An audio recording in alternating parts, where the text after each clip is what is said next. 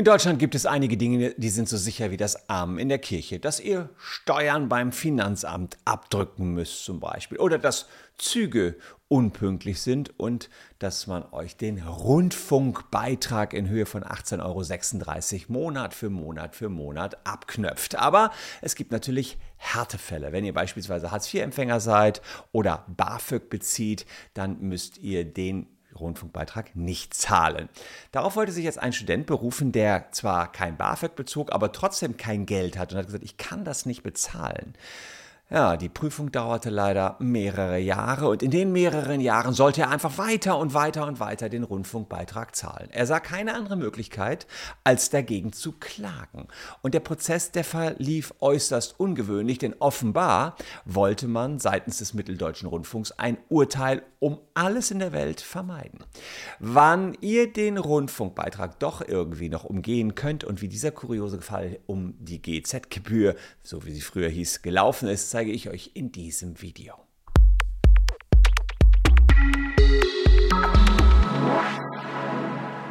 Hallo, ich bin Christian Solmecke, Rechtsanwalt und Partner bei WBS Legal in Köln und abonniert gern diesen Kanal, wenn ihr auch weiter alles über den Rundfunkbeitrag und die rechtlichen Möglichkeiten zur Vermeidung oder Strategien erfahren wollt, denn wir haben immer mal wieder das Thema hier in den letzten Jahren natürlich aufgegriffen. Und ein Student aus Leipzig, der hat sich schon vor einiger Zeit durch Antrag wegen Mittellosigkeit versucht, vom Rundfunkbeitrag befreien zu lassen. Das war im Jahre 2019. Aber so einfach ist das in Deutschland nicht. Man kann nicht einfach nur per Mausklick auf dem Online-Portal das Ganze angeben. Nein, nein, wir sind ja hier Bürokratie-Weltmeister in Deutschland. Und insofern ist die Liste der Dokumente, die man beibringen muss, um so einen Härtefallantrag zu stellen, ziemlich lang. Der Student musste für seinen Antrag bringen Kontoauszüge, BAföG-Bescheide, Einkommensnachweise, Mietvertrag, Nachweis über die Höhe der Krankenversicherung, äh, Studienbescheinigung, Vermögenserklärung und detaillierte Vermögens Auflistung. Das musste der organisieren, nur damit er die 18,36 Euro Monatsbetrag nicht zahlen muss. Naja, gut. Anträge in Deutschland müssen gründlich gestellt werden. Ist auch gut, dass es keinen gibt, der hier irgendwie Schmu betreiben kann. Problematisch ist aber, wenn so ein Antrag komplizierter ist als der Aufnahmeantrag zum Studium. Also ganz schön viel Papierkram, unverhältnismäßig für einen Studenten. Das meinte auch Bundesbildungsministerin Bettina Stark-Watzinger, die von dem Fall, den ich euch hier beschreibe, mitbekommen hat. Ja, sie spricht auch von der Bürokratiebombe. Sie sagt, Aufgabe von Studierenden ist Studieren, keine Aufgabe von Studierenden, sich mit dem Beitragsservice herumzustreiten. Ich erwarte, dass sich gerade junge Menschen mit kaum Geld unbürokratisch und zügig vom Beitrag befreien können, ohne Justiz und ohne Anwalt. Ah, weil es damals genau um dieses Thema ging, um das da berichtet worden ist. Ja, die Ministerin, die hält herzlich wenig von den Steinen, die den Studenten in den Weg geworfen werden, um sich vom Beitrag befreien zu lassen. Und insofern sagt, plädiert sie für schnelle Befreiungsanträge. Ich hoffe, sie wird sich dann auch entsprechend dafür an der jeweiligen Stelle einsetzen und Druck machen, mehr als nur dieser eine Tweet. Ja, jetzt ist es so, dass äh, wir einen Blick werfen auf den Rundfunkstaatsvertrag und wir gucken mal, wann man sich denn hier befreien lassen kann. Ne? Paragraph 6 sagt etwas zur Befreiung und dort sieht man jetzt hier, wer mh, hm, ja, den Beitrag nicht zahlen muss, ja, wer sein Leben nicht selber bestreiten kann und und und. Und ähm, da sieht man also unter Paragraph 4 Absatz 6 unbeschadet der Beitragsbefreiung nach Absatz 1 hat die Landesrundfunkanstalt, also hier, also man sieht erstmal hier, das sind geregelte Fälle, ja, ähm, da gibt es Empfänger zur Hilfe von Lebensunterhalt ähm, nach den dritten Kapiteln 12. Sozial, wer Sozialhilfe bezieht und so weiter. Aber hier unbeschadet von dem, nach Absatz 1 hat die Landesrundfunkanstalt in besonderen Härtefällen auf gesonderten Antrag von Beitragspflicht zu befreien. Ja, ein Härtefall liegt insbesondere vor, wenn eine Sozialleistung nach Absatz 1 bis 10 zuständige Behörde erlassene Bescheid mit Begründung versagt würde, dass die Einkünfte die jeweilige Bedarfsgrenze um weniger als die Höhe des Rundfunkbeitrags überschreiten. Ähm, das heißt, wenn man äh, nachher sieht, der hat überhaupt nicht mehr genügend Geld übrig, wenn er jetzt den Rundfunkbeitrag entsprechend zahlt. Und darauf hatte der Student sich berufen und hat gesagt, ich habe hier nicht genügend Knete, um noch den Rundfunkbeitrag zu zahlen. Ähm, 2019 hat das Bundesverwaltungsgericht übrigens in einem ähnlichen Fall wie dem Studenten hier schon mal entschieden. Eine Studentin war es da, hatte nach Abzug der Mietkosten nur noch 337 Euro monatlich zur Verfügung und ähm, da ging es, ging es, eben darum, dass einkommensschwache Beitragsschuldner, die zwar keine Sozialleistung erhalten, aber vergleichbar bedürftig sind, ja, auch befreit werden konnten. Also dachte sich der Akademiker hier, 2019 versuche ich auch, reiche die ganzen Dokumente ein, die er da hatte. Und ja, dann wurde bearbeitet und bearbeitet und bearbeitet und bearbeitet, bearbeitet. 14 Monate lang beziehungsweise es wurde gar nichts bearbeitet. Ja, das heißt, 14 Monate lag das Schreiben da, aber er kriegte gar kein Feedback. Im August 2022 hat er dann gedacht, okay, das geht so nicht. Ich erhebe Untätigkeitsklage. Finde ich eigentlich einen ganz coolen Move. Also er hat gesagt, hier passiert ja nichts. Die wollen immer weiter Geld von mir. Also das blieb natürlich. Das äh, fluppte ganz reibungslos dass man äh, immer sagt, ey, es wird immer teurer, teurer, teurer. Ich zeige euch gleich, was da für ein Druck auf dem Studenten lastete, weil die Beitragsbehörden haben da richtig einen aufgebauscht.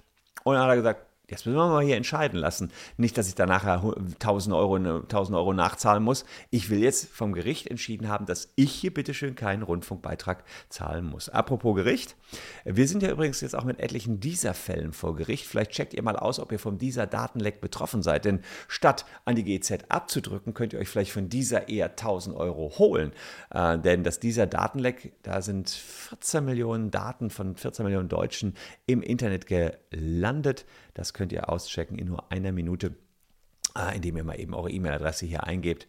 Das äh, ist relativ flux gemacht. Checkt's aus und verpasst nicht eure Chance auf 1000 Euro Schadenersatz. Hier wollte jemand nicht Schadenersatz von dieser, sondern wollte kein Geld zahlen an die entsprechenden Behörden, die den Rundfunkbeitrag einziehen. So, er hat die Untätigkeitsklage eingereicht und er wollte bis einschließlich Oktober 2022 eine Befreiung. Ja, es gab eine, sollte ein Urteil kommen, ja, war also ganz klar. Und dann kommt der Mitteldeutsche Rundfunk, der zuständig war hier für den Studenten, und sagt, äh, alles klar, äh, Student wird befreit und auch seine angelaufenen Rückstände, waren ja keine Rückstände, weil er war ja er musste ja gar nicht zahlen, von mittlerweile 642,90 Euro werden erlassen. Ja, ich kann mir schon vorstellen, was die Vermutung, oder was, ich kann, kann was vermuten, ich, ich denke mal, ja, dass der Mitteldeutsche Rundfunk hier sich gedacht hat, hm, wir haben es jetzt irgendwie nicht gepackt, dem Studenten hm, ja, die Befreiung zu erteilen. Kein Wunder, die wollen ja wahnsinnig viele Dokumente haben und wundern sich dann, dass er auch wahnsinnig viele Dokumente eingereicht hat und wundern sich dann, dass sie nicht zur Prüfung kommen, dieser ganzen Dokumente. Ja, und dann wird halt Untätigkeitsklage erhoben. Ist doch in Ordnung so. Äh, also der, der, der Mitteldeutsche Rundfunk wollte auf Gedeih und Verderb eben kein Urteil. Denn natürlich ist es so, wenn man so ein Urteil hätte jetzt beim Verwaltungsgericht in Leipzig, ähm, ja, dann hätte man auch sowas wie einen Präzedenzfall. Da wären andere gekommen, hätten geguckt, okay, ich bin genauso bedürftig wie dieser Student. Und ich äh, bin auch der Meinung, dass die viel zu lange nicht entscheiden. Und ich erhebe jetzt auch Untätigkeitsklagen. Und ich glaube, davor hatte man hier Angst, dass man vor Gericht verliert und andere Studenten in ähnlichen Situationen sich auf das Urteil berufen könnten. Also lieber zahlen, als dass wir vor Gericht verlieren. Das ist meine Interpretation, warum hier jetzt plötzlich alles rückwirkend gezahlt worden ist. Also hat einfach dicht gemacht der Mitteldeutsche Rundfunk gesagt, bloß kein Urteil, bloß keine Entscheidung. Uh, zuletzt im Juli 2022 hatte der Student sogar noch eine Zahlungsaufforderung in Höhe von über 600 Euro erhalten. Das war mehr Geld, als er im Monat überhaupt zur Verfügung hatte. Und da war jetzt auch nicht mehr so freundlich das Schreiben. Da ging es dann darum, dass man Verwaltungszwangsverfahren einleiten wollte. Man hat Ordnungswidrigkeiten, Geldbußen von 1000 Euro äh, angedroht. Man hat eine Lawine von Geldforderungen, die auf ihn einprassen konnten, angedroht. Und insofern hat er jetzt Glück gehabt, muss man am Ende ja sagen, dass der Mitteldeutsche Rundfunk eingeschwenkt ist. Der Student hat gegenüber der FAZ gesagt, dass er sich nicht wie ein Härteantrag fühle und nicht so behandelt wurde, als hätte er einen Härtefallantrag gestellt, sondern wie jemand, der Beitragsverweigerer sei. Also ihm wären so viele Steine in den Weg gelegt worden, damit man doch bloß diesen Beitrag zahlt. Das wäre schon ja, kein schönes Gefühl gewesen. Mit Säumniszuschlägen, Bußgeldverfahren, ein gewisses Übel, was ihm da angedroht worden ist. Und ein Satz ja, der hat sich aus dem Interview bei mir besonders eingebrannt. Er hat gesagt, ich habe Angst, dass ich meine Armut bald nicht nur im Verwaltungsverfahren, sondern auch von der Anklagebank aus verteidigen muss. Hungern oder Bußgeld. Also so viel muss man tun, um zu beweisen, ich habe doch keine Knete. Und ehrlicherweise, diejenigen, die kein Geld haben, haben dann oftmals so die Scheu, zum Anwalt zu gehen, auch wenn man für solche Verfahren Prozesskostenhilfe bekommen kann. Aber naja, jetzt hier der Befreiungsantrag, der hat ihm nur neue Sorgen gebracht, nicht nur finanzieller Art, sondern auch noch rechtlicher Art. Es lässt sich übrigens leider der Fall nicht komplett rekonstruieren. Der Mitteldeutsche Rundfunk hat gesagt, er gibt die Akte nicht raus. Transparenz geht in meinen Augen anders.